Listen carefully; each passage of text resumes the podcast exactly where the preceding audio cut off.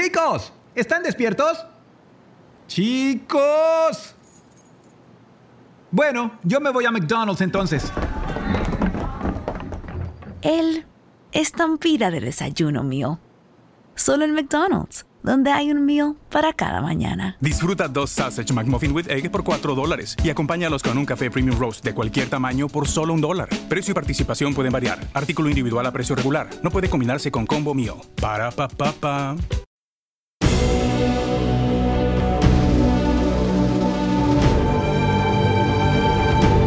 Una producción de Abismo FM y Producciones Carballés, creada para todos aquellos que quieren disfrutar de su tiempo libre escuchando grandes historias.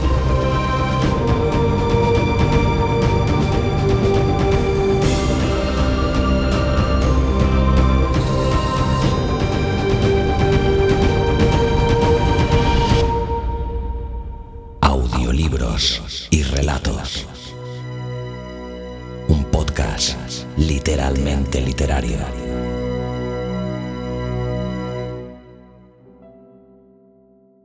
Hola a todos, bienvenidos y bienvenidas a un programa más de audiolibros y relatos. Yo soy Luis Carballés y juntos viajaremos por la literatura dándole vida a las obras prodigiosas de los escritores más prominentes del mundo entero.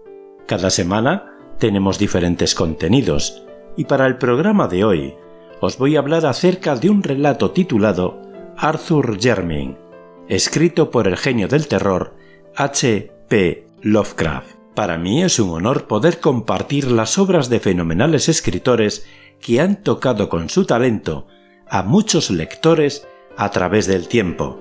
Este relato es sin duda una clara muestra de la experiencia y el nivel avanzado que tenía Lovecraft.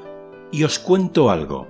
Este escritor es uno de mis favoritos, no solo por sus obras, sino por su forma tan realista de percibir el mundo que muchas personas ignoran, y que nos recuerda la fría verdad de que a veces los humanos somos los verdaderos monstruos. Muchos de nosotros conocemos algunas obras de este grandioso escritor. Cabe recordar obras como Dagon, Los mitos de Tulhu, En las montañas de la locura y otros relatos, El horror de Dunwich y el caso de Charles Dexter Ward. Arthur Jermyn es un relato escrito por Lovecraft en 1920. Todo se origina con el suicidio de uno de los últimos supervivientes de la estirpe Jermyn, ocasionada por el hallazgo de una caja proveniente de África. Un terrible secreto se esconde capaz de cambiarle el destino a cualquiera. Desde aquí la trama gira en torno a las vidas de sus antecesores, cuyo final es aterrador e inimaginable. Aquí Lovecraft demuestra una faceta ya veterana y con una experiencia literaria indiscutible. Antes de dejaros con el relato, os invito, si os gusta la historia, la comentéis y la compartáis en vuestras redes sociales. También puedes dejarnos un tweet con tu opinión con el hashtag audiolibros y relatos. Para nosotros, tu opinión es muy importante. También quiero recordarte que si eres escritor o escritora y quieres que interpretemos alguno de tus relatos, solo tienes que ponerte en contacto con Xavi Villanueva a través del correo contacto abismofm.com o conmigo mismo, Luis Carballés, a través del correo electrónico contacto arroba produccionescarballés.com. Ahora sí, os dejo con el relato. Que lo disfrutéis. Hasta el próximo programa. Chicos, ¿están despiertos? Chicos. Bueno, yo me voy a McDonald's entonces.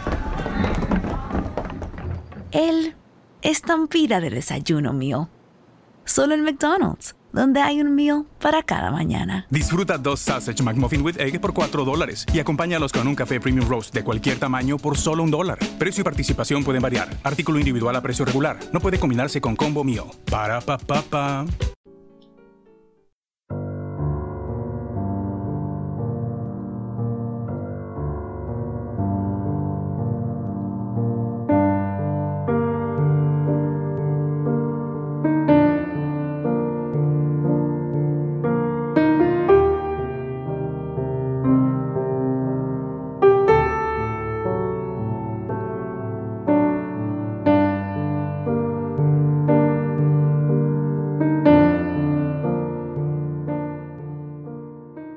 Arthur Jermyn H.P. Lovecraft La vida es algo espantoso, y desde el trasfondo de lo que conocemos de ella asoman indicios demoníacos que la vuelven a veces infinitamente más espantosa.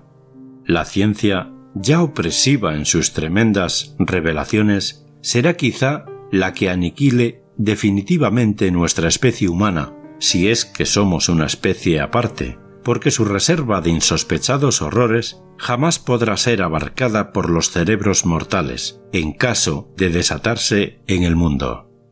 Si supiéramos qué somos, haríamos lo que hizo Sir Arthur Jermyn, que empapó sus ropas de petróleo y se prendió fuego una noche. Nadie guardó sus restos carbonizados en una urna, ni le dedicó un monumento funerario, ya que aparecieron ciertos documentos y cierto objeto dentro de una caja que han hecho que los hombres prefieran olvidar. Algunos de los que le conocían niegan incluso que haya existido jamás. Arthur Jermyn salió al páramo y se prendió fuego después de ver el objeto de la caja llegado de África. Fue este objeto, y no su raro aspecto personal, lo que le impulsó a quitarse la vida. Son muchos los que no habrían soportado la existencia de haber tenido los extraños rasgos de Arthur Jermyn, pero él era poeta y hombre de ciencia, y nunca le importó su aspecto físico. Llevaba el saber en la sangre. Su bisabuelo, Sir Robert Jermyn, baronet, había sido un antropólogo de renombre, y su tatarabuelo, Sir Wade Jermyn, uno de los primeros exploradores de la región del Congo y autor de diversos estudios eruditos sobre sus tribus, animales y supuestas ruinas. Efectivamente, Sir Wade estuvo dotado de un celo intelectual casi rayano en la manía. Su extravagante teoría sobre una civilización congoleña blanca le granjeó sarcásticos ataques cuando apareció su libro, Reflexiones sobre las diversas partes de África. En 1765, este intrépido explorador fue internado en un manicomio de Huntingdon. Todos los Jermyn poseían un rasgo de locura, y la gente se alegraba de que no fueran muchos. La estirpe carecía de ramas, y Arthur fue el último vástago.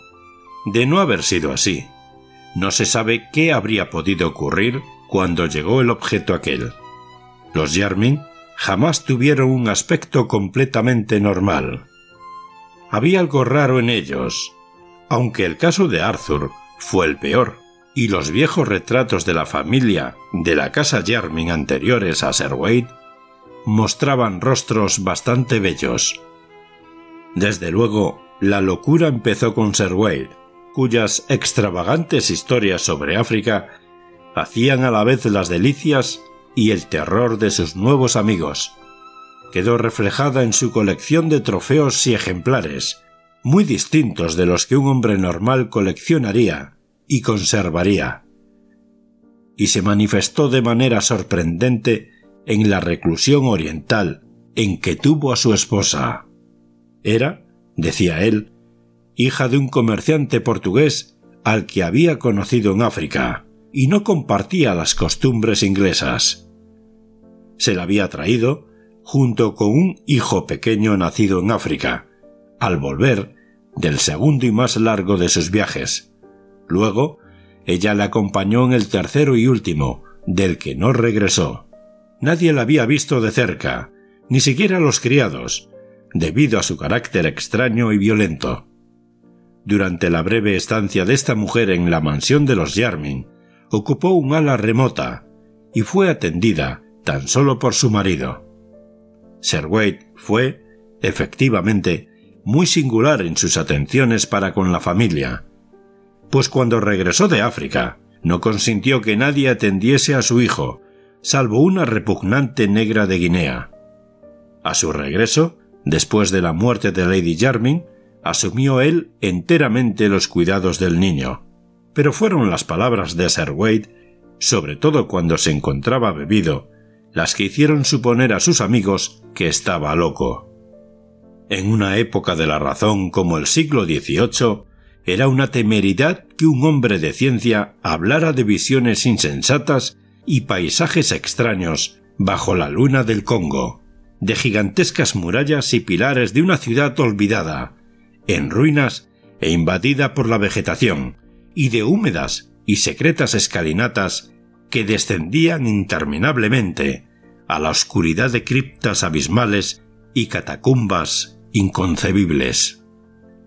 Especialmente era una temeridad hablar de forma delirante de los seres que poblaban tales lugares, criaturas mitad de la jungla, mitad de esa ciudad antigua e impía, seres que el propio Plinio habría descrito con escepticismo y que pudieron surgir después de que los grandes monos invadiesen la moribunda ciudad de las murallas y los pilares, de las criptas y las misteriosas esculturas. Sin embargo, después de su último viaje, Wade hablaba de esas cosas con estremecido y misterioso entusiasmo, casi siempre después de su tercer vaso en Knight's Head, alardeando de lo que había descubierto en la selva y de que había vivido entre ciertas ruinas terribles que él solo conocía. Y al final hablaba en tales términos de los seres que allí vivían, que le internaron en el manicomio. No manifestó gran pesar cuando le encerraron en la celda enrejada de Huntingdon, ya que su mente funcionaba de forma extraña. A partir del momento en que su hijo empezó a salir de la infancia, le fue gustando cada vez menos el hogar, hasta que últimamente parecía amedrentarle. El Knight's Head llegó a convertirse en su domicilio habitual, y cuando le encerraron manifestó una vaga gratitud como si para él representase una protección. Tres años después, murió.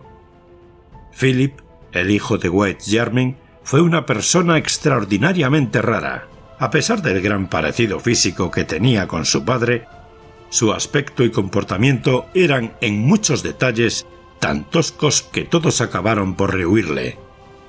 Aunque no heredó la locura como algunos temían, era bastante torpe y propenso a periódicos accesos de violencia. De estatura pequeña, poseía, sin embargo, una fuerza y una agilidad increíbles. A los doce años de recibir su título, se casó con la hija de su guardabosque, persona que, según se decía, era de origen gitano. Pero antes de nacer su hijo, se alistó en la Marina de Guerra como simple marinero, lo que colmó la repugnancia general que sus costumbres y su unión habían despertado. Al terminar la Guerra de América, se corrió el rumor de que iba de marinero en un barco mercante que se dedicaba al comercio en África, habiendo ganado buena reputación con sus proezas de fuerza y soltura para trepar, pero finalmente desapareció una noche, cuando su barco se encontraba fondeado frente a la costa del Congo. Con el hijo de Sir Philip Jermyn, la ya reconocida peculiaridad familiar adoptó un sesgo extraño y fatal. Alto y bastante agraciado, con una especie de misteriosa gracia oriental, pese a sus proporciones físicas un tanto singulares, Robert Jermyn inició una vida de erudito e investigador. Fue el primero en estudiar científicamente la inmensa colección de reliquias que su abuelo demente había traído de África, haciendo célebre el apellido en el campo de la etnología y la exploración. En 1815, Sir Robert se casó con la hija del séptimo vizconde de Brightholm, con cuyo matrimonio recibió la bendición de tres hijos, el mayor y el menor, de los cuales jamás fueron vistos públicamente a causa de sus deformidades físicas y psíquicas. Abrumado por estas desventuras, el científico se refugió en su trabajo e hizo dos largas expediciones al interior de África. En 1849, su segundo hijo, Neville, persona especialmente repugnante, que parecía combinar el mal genio de Philip Jermyn y la hauteur de los Bredholm, se fugó con una vulgar bailarina, aunque fue perdonado a su regreso un año después. Volvió a la mansión Jermyn viudo, con un niño, Alfred, que sería con el tiempo padre de Arthur Jermyn. Decían sus amigos que fue esta serie de desgracias lo que trastornó el juicio de Sir Robert Jermyn, aunque probablemente la culpa estaba tan solo en ciertas tradiciones africanas. El maduro científico había estado recopilando leyendas de las tribus Songa, próximas al territorio explorado por su abuelo y por él mismo, con la esperanza de explicar, de alguna forma, las extravagantes historias de Sir Wade sobre una ciudad perdida, habitada por extrañas criaturas. Cierta coherencia en los singulares escritos de su antepasado sugería que la imaginación del loco pudo haber sido estimulada por los mitos nativos. El 19 de octubre de 1852, el explorador Samuel Seton visitó la mansión de los Jermyn llevando consigo un manuscrito y notas recogidas entre los Onga, convencido de que podían ser de utilidad al etnólogo ciertas leyendas acerca de una ciudad gris de monos blancos gobernada por un dios blanco. Durante su conversación, debió de proporcionarle sin duda muchos detalles adicionales, cuya naturaleza jamás llegará a conocerse, dada la espantosa serie de tragedias que sobrevinieron de repente.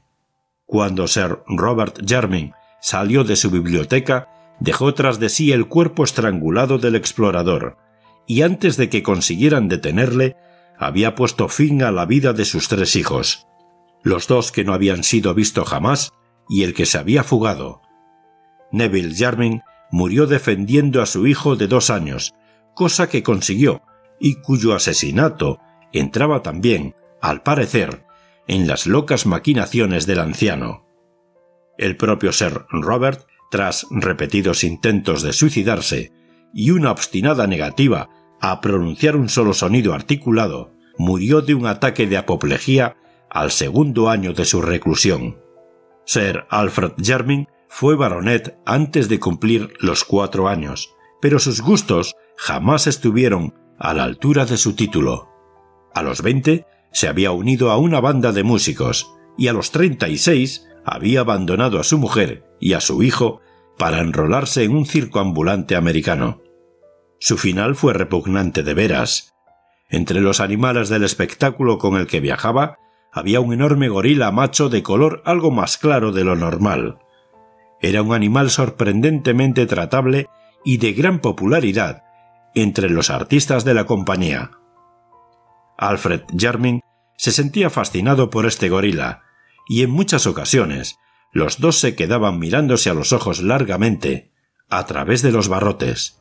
Finalmente, Jermyn consiguió que le permitiesen adiestrar al animal, asombrando a los espectadores y a sus compañeros con sus éxitos. Una mañana, en Chicago, cuando el gorila y Alfred Jermyn ensayaban un combate de boxeo muy ingenioso, el primero propinó al segundo un golpe más fuerte de lo habitual, lastimándole el cuerpo y la dignidad del domador aficionado. Los componentes de el mayor espectáculo del mundo prefieren no hablar de lo que siguió. No se esperaban el grito escalofriante e inhumano que profirió Sir Alfred, ni verle agarrar a su torpe antagonista con ambas manos, arrojarle con fuerza contra el suelo de la jaula y morderlo furiosamente en su peluda garganta. Había cogido al gorila desprevenido, pero éste no tardó en reaccionar, y antes de que el domador oficial pudiese hacer nada, el cuerpo que había pertenecido a un baronet había quedado irreconocible. Arthur Jermyn era hijo de Sir Alfred Jermyn y de una cantante de Music Hall, de origen desconocido. Cuando el marido y padre abandonó a su familia, la madre llevó al niño a la casa de los Jermyn, donde no quedaba nadie que se opusiera a su presencia. No carecía ella de ideas sobre lo que debe ser la dignidad de un noble, y cuidó que su hijo recibiese la mejor educación que su limitada fortuna le podía proporcionar. Los recursos familiares eran ahora dolorosamente exiguos, y la casa de los Jermyn había caído en penosa ruina, pero el joven Arthur amaba al viejo edificio con todo lo que contenía. A diferencia de los Jermyn anteriores, era poeta y soñador. Algunas de las familias de la vecindad, que habían oído contar historias sobre la invisible esposa portuguesa de Sir White Jermyn, afirmaban que estas aficiones suyas revelaban su sangre latina. Pero la mayoría de las personas se burlaban de su sensibilidad ante la belleza, atribuyéndola a su madre cantante, a la que no habían aceptado socialmente. La delicadeza poética de Arthur Jermyn era mucho más notable si se tenía en cuenta su tosco aspecto personal. La mayoría de los Jermyn había tenido una pinta sutilmente extraña y repelente. Pero el caso de Arthur era asombroso. Es difícil decir con precisión a qué se parecía. No obstante, su expresión, su ángulo facial y la longitud de sus brazos producían una viva repugnancia en quienes le veían por primera vez. La inteligencia y el carácter de Arthur Jermyn, sin embargo, compensaban su aspecto. Culto y dotado de talento, alcanzó los más altos honores en Oxford y parecía destinado a restituir la fama de intelectual a la familia.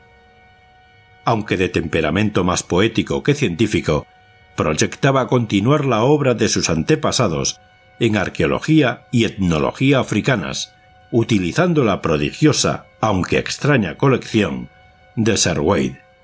Llevado de su mentalidad imaginativa, pensaba a menudo en la civilización prehistórica en la que el explorador loco había creído absolutamente, y tejía relato tras relato en torno a la silenciosa ciudad de la selva mencionada en las últimas y más extravagantes anotaciones, pues las brumosas palabras sobre una atroz y desconocida raza de híbridos de la selva le producían un extraño sentimiento, mezcla de terror y atracción, al especular sobre el posible fundamento de semejante fantasía y tratar de extraer alguna luz de los gatos recogidos por su bisabuelo y Samuel Seaton entre los Onga.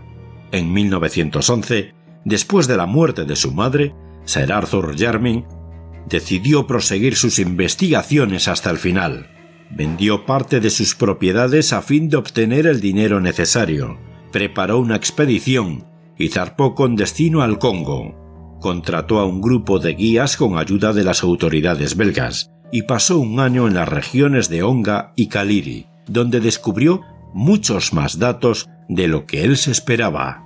Entre los Kaliri había un anciano jefe llamado Wanu, que poseía no solo una gran memoria, sino un grado de inteligencia excepcional y un gran interés por las tradiciones antiguas. Este anciano confirmó la historia que Jermin había oído, añadiendo su propio relato sobre la ciudad de piedra y los monos blancos, tal como él la había oído contar. Según Wanu, la ciudad gris y las criaturas híbridas habían desaparecido, aniquiladas por los belicosos Bangus, hacía muchos años.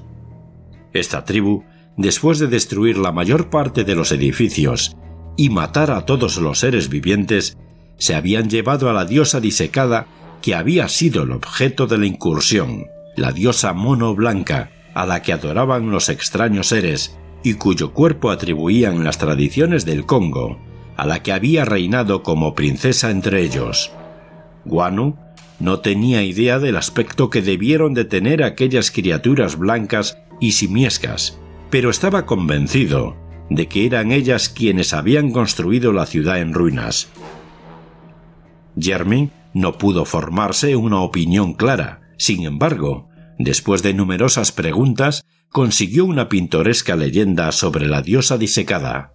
La princesa Mono, se decía, se convirtió en esposa de un gran dios blanco llegado de Occidente. Durante mucho tiempo reinaron juntos en la ciudad. Pero al nacerles un hijo, se marcharon de la región. Más tarde, el dios y la princesa habían regresado, y a la muerte de ella, Su divino esposo había ordenado momificar su cuerpo, entronizándolo en una inmensa construcción de piedra, donde fue adorado. Luego volvió a marcharse solo. La leyenda presentaba aquí tres variantes. Según una de ellas, no ocurrió nada más, salvo que la diosa disecada se convirtió en símbolo de supremacía para la tribu que la poseyera. Este era el motivo por el que los Bangus se habían apoderado de ella. Una segunda versión aludía al regreso del dios y su muerte a los pies de la entronizada esposa. En cuanto a la tercera, hablaba del retorno del hijo, ya hombre, o mono, o dios, según el caso, aunque ignorante de su identidad. Sin duda los imaginativos negros habían sacado el máximo partido de lo que subyacía debajo de tan extravagante leyenda, fuera lo que fuese. Arthur Jermyn no dudó ya de la existencia de la ciudad que el viejo Sir Wade había descrito, y no se extrañó cuando, a principios de 1912, dio con lo que quedaba de ella. Comprobó que se habían exagerado sus dimensiones, pero las piedras esparcidas probaban que no se trataba de un simple poblado negro. Por desgracia, no consiguió encontrar representaciones escultóricas, y lo exiguo de la expedición impidió emprender el trabajo de despejar el único pasadizo visible que parecía conducir a cierto sistema de criptas que Sir Wade mencionaba.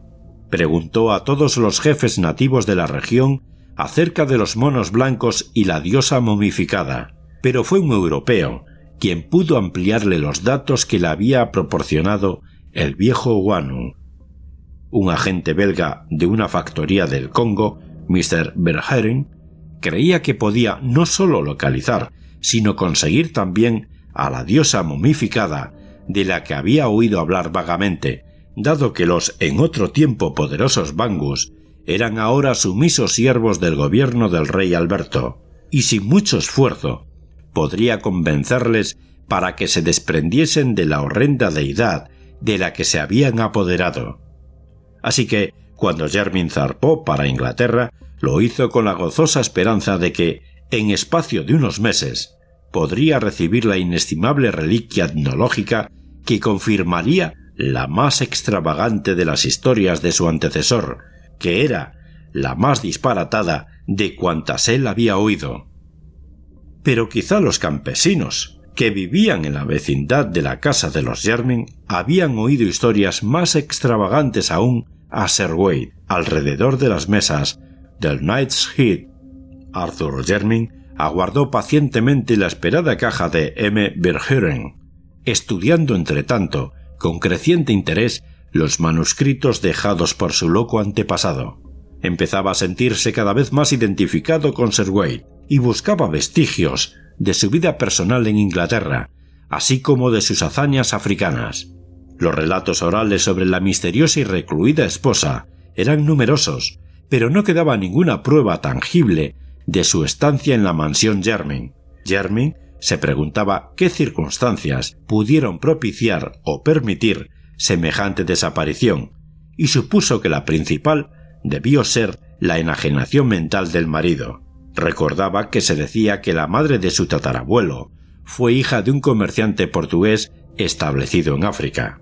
Indudablemente, el sentido práctico heredado de su padre y su conocimiento superficial del continente negro le habían movido a burlarse de las historias que contaba Sir Wade sobre el interior y eso era algo que un hombre como él no debió de olvidar. Ella había muerto en África, a donde sin duda su marido la llevó a la fuerza, decidido a probar lo que decía. Pero cada vez que Jermin se sumía en estas reflexiones, no podía por menos de sonreír ante su futilidad, siglo y medio después de la muerte de sus extraños antecesores. En junio de 1913 le llegó una carta de M. Burgeren, en la que le notificaba que había encontrado la diosa disecada. Se trataba, decía el belga, de un objeto de lo más extraordinario, un objeto imposible de clasificar para un profano. Solo un científico podía determinar si se trataba de un simio o de un ser humano. Y aun así, su clasificación sería muy difícil, dado su estado de deterioro. El tiempo y el clima del Congo no son favorables para las momias, especialmente cuando consisten en preparaciones de aficionados, como parecía ocurrir en este caso. Alrededor del cuello de la criatura se había encontrado una cadena de oro que sostenía un relicario vacío con adornos nobiliarios. Sin duda, recuerdo de algún infortunado viajero, a quien debieron de arrebatárselo los bangus para colgárselo a la diosa en el cuello, a modo de talismán. Comentando las facciones de la diosa, M. Bergeren hacía una fantástica comparación, o más bien, aludía con humor a lo mucho que iba a sorprenderle a su corresponsal, pero estaba demasiado interesado, científicamente, para extenderse en trivialidades. La diosa momificada, anunciaba, llegaría debidamente embalada, un mes después de la carta. El envío fue recibido en casa de los Yarmin la tarde del 3 de agosto de 1913, siendo trasladado inmediatamente a la gran sala que alojaba la colección de ejemplares africanos, tal como fueran ordenados por Sir Robert y Sir Arthur. Lo que sucedió a continuación puede deducirse de lo que contaron los criados y de los objetos y documentos examinados después. De las diversas versiones, la del mayordomo de la familia, el anciano Swams, era la más amplia y coherente. Según este fiel servidor, Sir Arthur ordenó que se retirase todo el mundo de la habitación antes de abrir la caja, aunque el inmediato ruido del martillo y el escoplo indicó que no había decidido aplazar la tarea. Durante un rato no se escuchó nada más. Swames no podía precisar cuánto tiempo, pero menos de un cuarto de hora después, desde luego, oyó un horrible alarido, cuya voz pertenecía inequívocamente a Jermin. Acto seguido, salió Jermin de la estancia y echó a correr como un loco en dirección a la entrada, como perseguido por algún espantoso enemigo. La expresión de su rostro, un rostro bastante horrible ya de por sí, era indescriptible. Al llegar a la puerta, pareció ocurrírsele una idea. Dio media vuelta, echó a correr y desapareció finalmente por la escalera del sótano. Los criados se quedaron en lo alto mirando estupefactos, pero el señor no regresó. Les llegó, eso sí, un olor a petróleo. Ya de noche, oyeron el ruido de la puerta que comunicaba el sótano con el patio, y el mozo de cuadra vio salir furtivamente a Arthur Jermyn, todo reluciente de petróleo, y desaparecer hacia el negro páramo que rodeaba la casa. Luego, en una exaltación de supremo horror, presenciaron todos el final. Surgió una chispa en el páramo, se elevó una llama, y una columna de fuego humano alcanzó los cielos. La estirpe de los Yarmin había dejado de existir. La razón por la que no se recogieron los restos carbonizados de Arthur Jermyn para enterrarlos está en lo que encontraron después, sobre todo en el objeto de la caja. La diosa disecada constituía una visión nauseabunda, arrugada y consumida, pero era claramente un mono blanco momificado, de especie desconocida, menos peludo que ninguna de las variedades registradas e infinitamente más próximo al ser humano, asombrosamente próximo. Su descripción detallada resultaría sumamente desagradable, pero hay dos detalles que merecen mencionarse, ya que encajan espantosamente con ciertas notas de Sir Wade Jermyn sobre las expediciones africanas y con las leyendas congoleñas sobre el dios blanco y la princesa mono. Los dos detalles en cuestión son estos. Las armas nobiliarias del relicario de oro que dicha criatura llevaba en el cuello eran las de los Jermin, y la jocosa alusión de M. Bergeren a cierto parecido que le recordaba el apergaminado rostro se ajustaba con vívido, espantoso e intenso horror, nada menos que al del sensible Arthur Jermin, hijo del tataranieto de Sir Wade Jermin y de su desconocida esposa. Los miembros del Real Instituto de Antropología quemaron aquel ser, arrojaron el relicario a un pozo, y algunos de ellos, niegan que Arthur Jermyn haya existido jamás.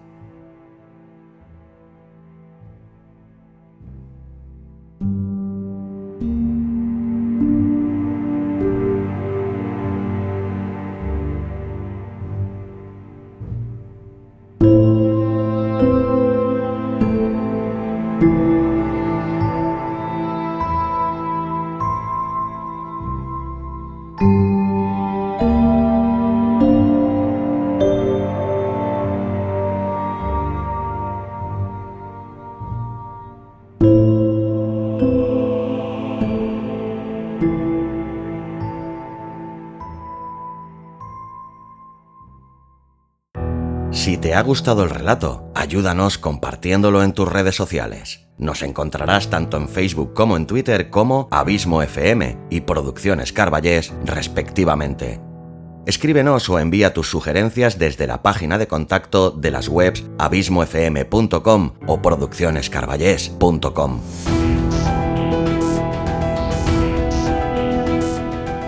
si te ha gustado el podcast, te recomiendo que te suscribas a él sea cual sea la plataforma desde la que nos escuchas. Síguenos también en Spotify. Hasta la semana que viene. Audiolibros y relatos. Un podcast literalmente literario. Chicos, ¿están despiertos? Chicos. Bueno, yo me voy a McDonald's entonces. Él es tan pira de desayuno mío. Solo en McDonald's, donde hay un meal para cada mañana. Disfruta dos Sausage McMuffin with Egg por 4 dólares y acompáñalos con un café Premium Roast de cualquier tamaño por solo un dólar. Precio y participación pueden variar. Artículo individual a precio regular. No puede combinarse con combo meal. Para pa pa pa. Chicos, ¿están despiertos? Chicos. Bueno, yo me voy a McDonald's entonces. Él es tan pira de desayuno mío. Solo en McDonald's, donde hay un meal para cada mañana. Disfruta dos Sausage McMuffin with Egg por 4 dólares y acompáñalos con un café Premium Roast de cualquier tamaño por solo un dólar. Precio y participación pueden variar. Artículo individual a precio regular. No puede combinarse con combo meal. Para pa pa pa.